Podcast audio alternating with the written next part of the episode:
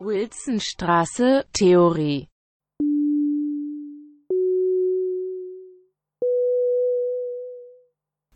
Propedeutikum zu den ästhetischen Grundbegriffen im Sommersemester 2020. Mein Name ist Bernhard Siebert und das ist die zweite Sitzung zum Thema des Trauerspiels als Allegorie. Ich spreche in dieser Sitzung über Walter Benjamin, starte dabei bei seiner Biografie, stelle dann kurz einige der wichtigsten Begriffe aus seinem Werk vor und gehe schließlich auf die Überlegungen aus seinem Buch Ursprung des deutschen Trauerspiels ein. Der Vortrag den ich für euch vorbereitet habe, zerfällt wie der meines Vorredners Lorenz Agermann in mehrere Teile. Teil 1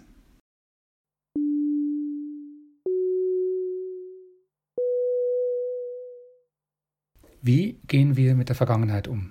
Wie nähern wir uns dem, was vor uns war, wenn wir davon ausgehen müssen, dass es uns bis zu einem bestimmten Grad fremd bleiben wird, dass uns die Geschichte verschlossen bleibt, weil wir sie nicht direkt erfahren können? Was bedeutet das gerade auch für die Künste in ästhetischer Hinsicht? Oder, theaterwissenschaftlich gesprochen, wie bringen wir etwas auf die Bühne, wenn wir wissen, dass es schon so viele Weisen gab, etwas auf die Bühne zu bringen und wenn schon so viele Dinge auf die Bühne gebracht wurden? Und welche Bedeutung hat in diesem Zusammenhang der Begriff der Tradition? Zitat Sofern Vergangenheit als Tradition überliefert ist, hat sie Autorität. Sofern Autorität sich geschichtlich darstellt, wird sie zur Tradition. Zitat Ende. Das schreibt Hannah Arendt und mit diesem Gedanken würde ich gerne einsteigen. Sie schreibt über Walter Benjamin, Zitat, Walter Benjamin wusste, dass Traditionsbruch und Autoritätsverlust irreparabel waren und zog daraus den Schluss, neue Wege für den Umgang mit der Vergangenheit zu suchen. In diesem Umgang wurde er ein Meister, als er entdeckte, dass an die Stelle der Tradierbarkeit der Vergangenheit ihre Zitierbarkeit getreten war, an die Stelle ihrer Autorität, die gespenstische Kraft, sich stückweise in der Gegenwart anzusiedeln und ihr den falschen Frieden der gedankenlosen Selbstzufriedenheit zu rauben. Zitat Ende. Walter Benjamin, dessen Werk Arendt hier beschreibt, ist einer der wichtigsten Denkerinnen und Denker des 20. Jahrhunderts. Seine Überlegungen und Notizen zu Gesellschaft, Geschichte, Literatur und Theater, zu seinen Lebzeiten kaum beachtet, erleben seit den 60er Jahren eine immer breiter werdende Popularität in den Geisteswissenschaften. Wer war dieser Mann? Zitat. Mein erster Eindruck, Zitat Ende, schreibt Asja Lazis, Zitat, Brillengläser, die wie kleine Scheinwerfer Lichter werfen, dichtes, dunkles Haar, schmale Nase, ungeschickte Hände, im Ganzen ein solider Intellektueller, einer von den Wohlhabenden. Zitat Ende. Im heutigen Propedeutigumsvortrag werde ich ausgehen von der Lebensgeschichte dieses deutsch-jüdischen Intellektuellen, um mich über eine Beschreibung seines Werks nach und nach vorzuarbeiten zu zentralen Konzepten in seinen Schriften, die als Buzzwords in vielen anderen Zusammenhängen wieder auftauchen. Und einem davon werden wir uns besonders widmen, es ist das rätselhafte, komplexe und faszinierende Bild der Allegorie, mit dem Benjamin das Barocktheater zu fassen sucht und das bis heute die Grundlage einer bestimmten Auseinandersetzung mit Theater, Tanz, Performance und ihren Ursprüngen prägt. Benjamin wird am 15. Juli 1892 als Walter Bendix Schönfließ Benjamin als erster von drei Geschwistern in einer deutsch-jüdischen Kaufmannsfamilie in Berlin geboren. Seine Überlegungen zu dieser Berliner Zeit wird er später in dem Bändchen Berliner Kindheit um 1900 festhalten. Nadine Werner schreibt, Zitat, in der Berliner Kindheit um 1900 blickt Benjamin literarisch darauf zurück, wie er behütet und gut situiert in einer Berliner Villenwohnung aufwächst. Sowohl jüdische als auch christliche Feiertage werden in seiner Familie begangen. Seine Eltern ermöglichen es ihm, seinen eigenen Weg zu gehen. Zitat Ende. Benjamin macht sein Abitur in Berlin und geht für kurze Zeit nach Freiburg zum Studium der Philosophie und der Philologie. Die Philosophie, die Liebe zum Wissen, und die Philologie, die Liebe zur Sprache, werden ihn sein Lebenswerk lang begleiten, und er wird versuchen, diese beiden Bereiche der Geisteswissenschaften in seinen Schriften zu verschränken.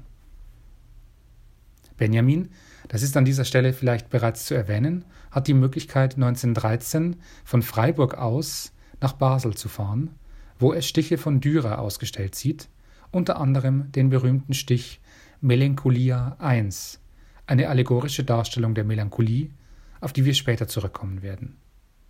Benjamin führt sein Studium in Berlin fort. Wir sind jetzt 1914. Er engagiert sich in der Studierendenschaft und er lernt Dora Pollack kennen, die er drei Jahre später heiraten wird. Sie haben einen gemeinsamen Sohn, Stefan Raphael.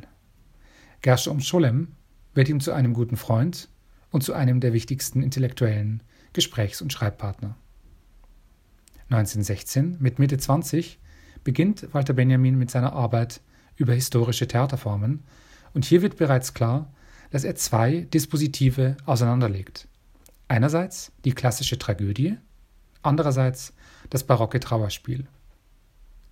Die Texte, die er beginnt, tragen die Titel wie Trauerspiel und Tragödie oder die Bedeutung der Sprache in Trauerspiel und Tragödie. In den kommenden Jahren wird Benjamin in Berlin, München und Bern studieren. Er schreibt und übersetzt aus dem Französischen unter anderem Baudelaire, legt eine Doktorarbeit über den Begriff der Kunstkritik in der deutschen Romantik vor. Seine geisteswissenschaftliche und schriftstellerische Tätigkeit bringen ihm trotz der Promotion kaum die Mittel ein, um die junge Familie über die Runden zu bringen. Benjamins finanzielle Krise führt zu einer Auseinandersetzung mit den eigenen Eltern, zu einem Sanatoriumsaufenthalt und schließlich zum Scheitern der eigenen Ehe. Aber Benjamin macht weiter. Er plant eine Habilitation, veröffentlicht kleinere Schriften, hält sich in Heidelberg und Frankfurt auf, verliebt sich neu. 1921 kauft Benjamin ein Bild von Paul Klee, das Angelus Novus heißt, also der neue Engel. Er wird auch über dieses Bild schreiben, und es soll titelgebend sein für eine neue Zeitschrift namens Angelus Novus, die fest geplant ist und für die Verträge unterzeichnet werden, die allerdings nie erscheint. Benjamin erwähnt 1922 zum ersten Mal seine Arbeit an einem Text namens Ursprung des deutschen Trauerspiels, in dem er an seine Überlegungen zum deutschen Barockdrama anknüpft. Mit dem Beginn der Weimarer Republik beginnt Benjamin sein Schreiben auszuweiten und zu differenzieren. Nadine Werner schreibt, Zitat, Benjamins publizistische Tätigkeit ist ausgesprochen facettenreich. Er experimentiert mit unterschiedlichen Medien und Formen. In den kleineren publizistischen Arbeiten finden sich grundlegende theoretische Einsichten. Jeder noch so kleine, scheinbar unbedeutende Gegenstand ist Benjamin eine Spiegelscherbe des eigenen Werks, der eigenen Philosophie. Auf kreative Weise nutzt Benjamin diese Medien- und Publikationsorgane, anstatt Texte in akademischen Fachorganen zu veröffentlichen. Zitat Ende.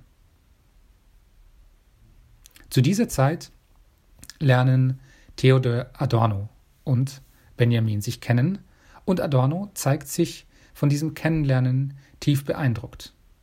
Er schreibt, und hier folgt ein weiteres Zitat, ich war damals 20 Jahre alt, aber immerhin geistig ein bisschen abgebrüht, doch ich kann dafür schwer die richtigen Worte finden, ohne in Ausdrücke kitschiger Übertreibung zu verfallen, die die Stärke meines Eindrucks wiedergeben. Es war, wie wenn durch diese Philosophie mir erst aufgegangen wäre, was Philosophie sein müsste, wenn sie das erfüllen sollte, was sie verspricht und was sie nicht hält seit der eingeschliffenen kantischen Trennung zwischen dem, was innerhalb der Erfahrung verbleibt und was die Grenzen der Möglichkeit von Erfahrung überschreitet.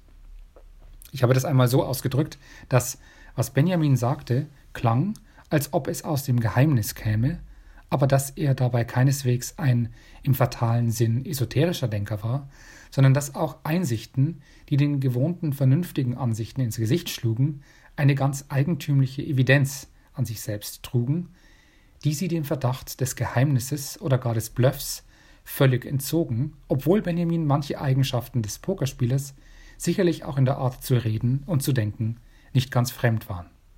Zitat Ende. Benjamin wird hier beschrieben als eine Figur, von der eine enorme Strahlkraft ausgeht. Adorno stellt ihn zudem in direkten Bezug zu Kant, dessen Trennung im Denken sich Benjamins Überlegungen entschlossen entgegenzustellen scheinen. Benjamins Denken klang, als ob es aus dem Geheimnis käme, schreibt Adorno, aber seine Einsichten tragen eine eigentümliche Evidenz an sich selbst, die zeigen, dass es eben nicht um Geheimniskrämerei und um Bluffs gehe. Benjamins Habilitation scheitert. Die finanzielle Situation verschärft sich, auch durch die Inflation. Als der Vater stirbt, erbt Benjamin kaum etwas. Benjamin ist Mitte 30. Er reist nach Capri, wo er Asia Lazis kennenlernt, eine lettische Theatermacherin, in die er sich verliebt und die er die kommenden Jahre umwerben wird. Lazis ist es auch, die ihm Bertolt Brecht vorstellen wird. Benjamin hält sich immer wieder in Paris auf, übersetzt weiter, arbeitet zu den verschiedensten Themen. 1928 kann endlich sein gescheitertes Habilitationsprojekt Ursprung des deutschen Trauerspiels erscheinen.